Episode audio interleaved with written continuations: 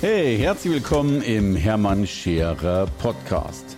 Mein Ziel ist es, Menschen zu Marken zu machen. Und das mache ich entweder auf den Bühnen dieser Erde oder in meiner Fernsehsendung Scherer Daily oder eben hier in diesem Podcast. Ich, ich, ja, ja, es ist so. Eigentlich platt, nee, nicht eigentlich, mir, mir platzt wirklich der Kragen. Es gibt ein Wort, was ich einfach nicht mehr hören kann. Und dieses Wort heißt, und wahrscheinlich ist es schon der dritte Podcast meines Lebens, äh, wenn nicht schon der dreißigste gefühlt, aber ich kann es nicht mehr hören, dieses Wort Komfortzone. Was hat mich aus meiner Komfortzone rausgebracht? Kinder, was sind wir denn mittlerweile geworden? Sind wir das, sind wir die Menschheit der Hilflosen? Sind wir die Menschheit der Kashpal-Larifari-Indianer? Kriegen wir denn überhaupt nichts mehr hin? Bei allem geht's immer nur noch darum, dass man schon seine Komfortzone verlässt. So. Und naja, warum bin ich wütend? Weil ich dieses Wort in den letzten Wochen äh, gefühlt Millionen Mal gehört und vor allen Dingen auch gelesen habe bei diesen ganzen Posts. Ihr wisst, wir waren jetzt mit über 300 angemeldeten Teilnehmern äh, tatsächlich in New York City, Lee Strasberg Institut, so die berühmteste Schauspielschule der Welt. Und natürlich mussten dafür eben auch dann diese Teilnehmer nach Amerika fliegen. Und wir machen daher eh ein nahezu rundum Service-Paket. Und dennoch habe ich festgestellt, den Menschen fällt das so schwer, nach Amerika zu fliegen oder überhaupt irgendwo hinzufliegen. Das geht damit los, dass sich viele Menschen allein schon durch den Besuch des Flughafens äh, außerhalb ihrer Komfortzone fühlen. Ja, hallo, wa, wa, wa, was soll da schiefgehen? Wa, was soll da passieren? Äh, am Flughafen passiert in der Regel überhaupt nichts. Übrigens beim Fliegen passiert auch nichts. Das äh, eins sagen ja alle Luftfahrtstatistiker: Das Gefährlichste am Fliegen ist immer die Fahrt zum Flughafen. Das ist das Schlimme. Aber ich rede gar nicht mit euch über irgendwelche Unfälle oder über irgendwelche Schäden, die passieren könnten, sondern dass Menschen immer schon glauben, nur weil sie an einem Flughafen stehen und irgendwo hinfliegen müssen, außerhalb ihrer Komfortzone sind. Und das ist insofern vollkommener Quatsch, weil du kannst doch da gar nichts falsch machen. Also du brauchst dich doch bloß im Flughafen hinstellen, in Gottes Namen hilflos hinstellen und vielleicht sogar noch schreien, ich weiß nicht mehr weiter.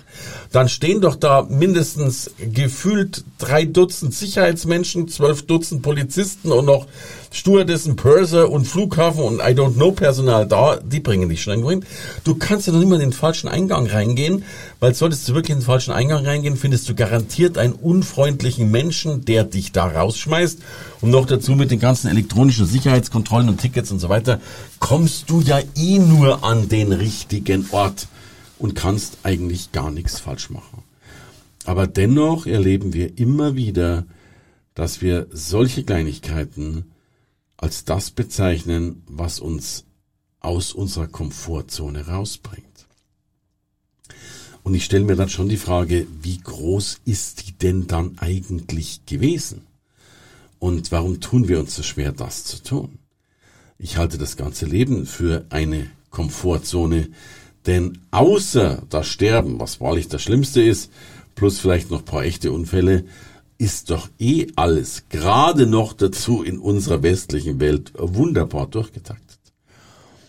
Und dennoch machen wir so ein Hehl draus und so ein, äh, ja, ich finde, wir glorifizieren häufig schon die Dinge, wie schwer sie uns fallen. Und ich habe dann, gibt ja keine Zufälle, so einen schönen Spruch gelesen, ich glaube, es war sogar im Flieger, wo es dann hieß, äh, Best Things in Life is on the other side of fear. Also die besten Dinge im Leben sind logischerweise auf der anderen Seite der Angst. Und umso mehr wir in der Lage sind, unsere Angst zu überwinden, umso mehr können wir logischerweise erleben. Aber ich hoffe eben, dass das weitaus mehr sein darf, als nur die Angst, äh, in den richtigen Flieger einzusteigen. Oder nur die Angst, einmal nach New York zu fliegen, oder eben auch die Angst, in die Schauspielschule zu gehen. Und wie es dann ja häufig so kommen mag, bin ich von was noch Schlimmeren erschüttert worden. Ich hatte einen ganz, ganz lieben Teilnehmer in New York und wir sind beide irgendwie ein bisschen früher aus dem Restaurant raus. Und dann, ich weiß gar nicht mehr, ob das verbal oder nonverbal stattgefunden hat, aber irgendwo habe ich mitgekriegt, dass es ihm total hilfreich wäre, wenn ich ihm helfe, sein Taxi zu rufen. Und das habe ich natürlich auch getan. Bin an die nächste Kreuzung mit ihm, hab dann, ihr kennt das ja, wenn, wenn du nicht gerade ein Uber nimmst in den USA, dann streckst du halt die Hand raus, bis so ein Yellow Cap, Klammer auf, das oben auch noch leuchtet, Klammer zu, ähm, dann tatsächlich vorbeifährt und in der Regel bei dir hält. Und ich habe danach auch da ein dickes Dankeschön an diese wunderbare Person, sogar noch eine SMS bekommen als Dankeschön dafür, dass ich es getan habe. Und ich will das respektieren, dass wir Menschen uns manchmal so schwer tun. Und auf der anderen Seite, wenn die besten Dinge im Leben tatsächlich auf der anderen Seite der Angst sind, darf und muss es dann nicht unser Grund sein, unser Hauptpunkt sein, täglich auf der anderen Seite zu sein, täglich unsere Ängste zu überwinden, um eben das Glück oder nennen wir es mal eben die besten Dinge im Leben zu haben. Ich weiß gar nicht, welcher, was mich geritten hat, dass ich davon glaube ich, vielleicht bin ich einer, der das auch nur behauptet, aber in Wirklichkeit gar nicht ist. Aber ich habe das Gefühl, dass ich bei vielen Dingen unheimlich weit weg bin von dieser Komfortzonenangst. Vielleicht bilde ich mir das auch nur ein. Vielleicht liegt es aber auch daran, ich bin tatsächlich als, als Sechsjähriger das erste Mal alleine in den Urlaub geschickt worden und war mit zehn Jahren tatsächlich schon allein, also mit, also ohne Eltern, aber in so einer äh, Vereinsgruppe tatsächlich mit zehn Jahren äh, schon in New York City. Übrigens in einem Hotel, in dem da gerade jemand frisch erstochen, mehr tot als lebendig aus diesem Hotel per Polizei abgeführt wurde. Vielleicht sind das die Erlebnisse, die Menschen so sehr abhärten, äh, dass sie tatsächlich einen anderen Bezug zu Komfortzonen haben. Aber natürlich ist mir klar geworden, was kann denn schlimmstenfalls passieren, außer dass wir uns blamieren. Und in einem meiner ersten Veranstaltungen oder Seminare, in denen ich als Teilnehmer dabei sein durfte, gab es diesen Grundsatz, blamiere dich täglich. Und ich habe das am Anfang natürlich nicht verstanden, weil wer blamiert sich schon gern? Äh, blamieren ist ja logischerweise was Schreckliches, dachte ich. Und heute muss ich dazu sagen, das ist vielleicht noch nicht mal so. Denn wenn man es sich zur Gewohnheit gemacht hat, eigentlich ja in Anführungsstrichen sich immer zu blamieren, blamierst du dich vielleicht gar nicht mehr, weil du relativ selbstverständlich, relativ normal mit den Dingen umgehst und damit das entwickelst, was die meisten Menschen sehr wohl als Souveränität beschreiben.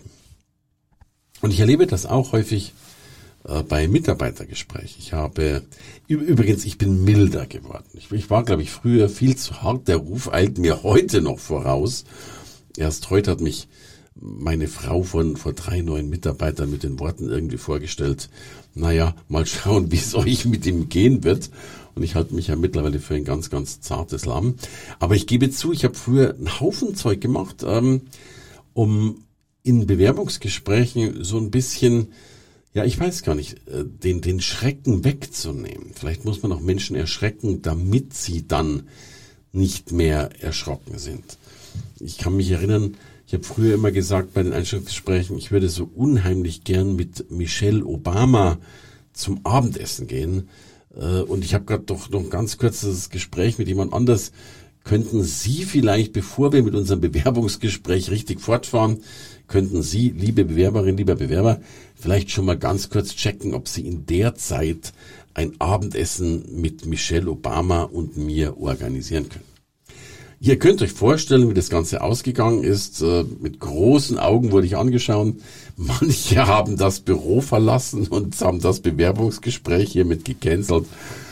Ähm, manche haben ratlos in Ecke geguckt und manche haben wirklich rumgegoogelt, ähm, wie man denn mit Michelle Obama zum Essen gehen könnte.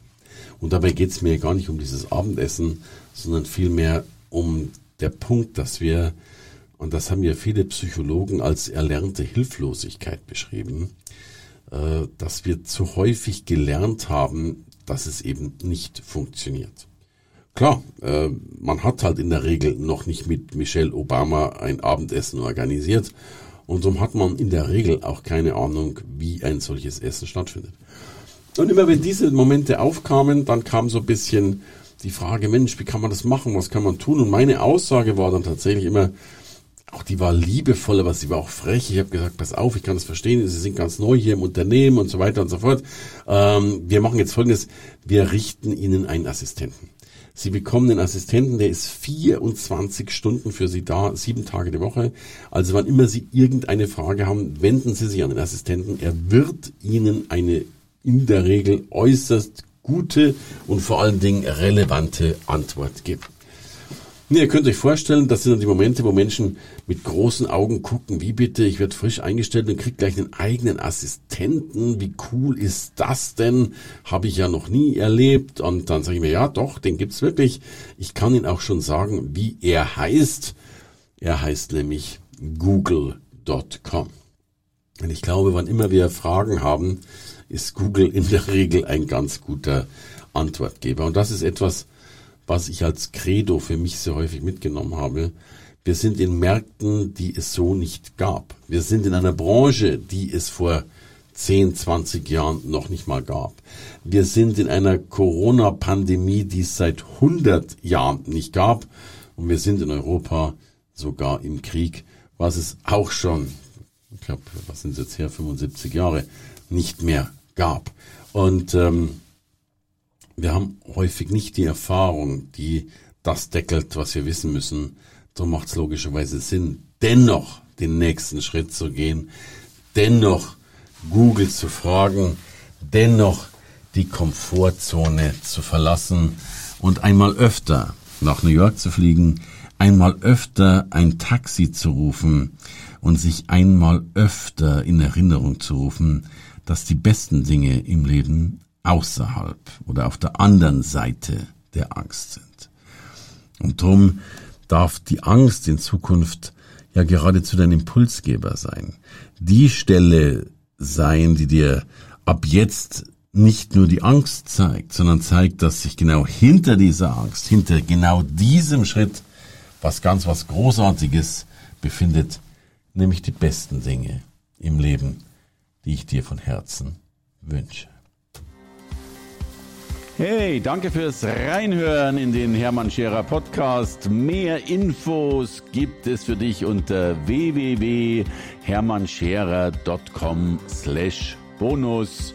Und ich sage erstmal Danke fürs Zuhören.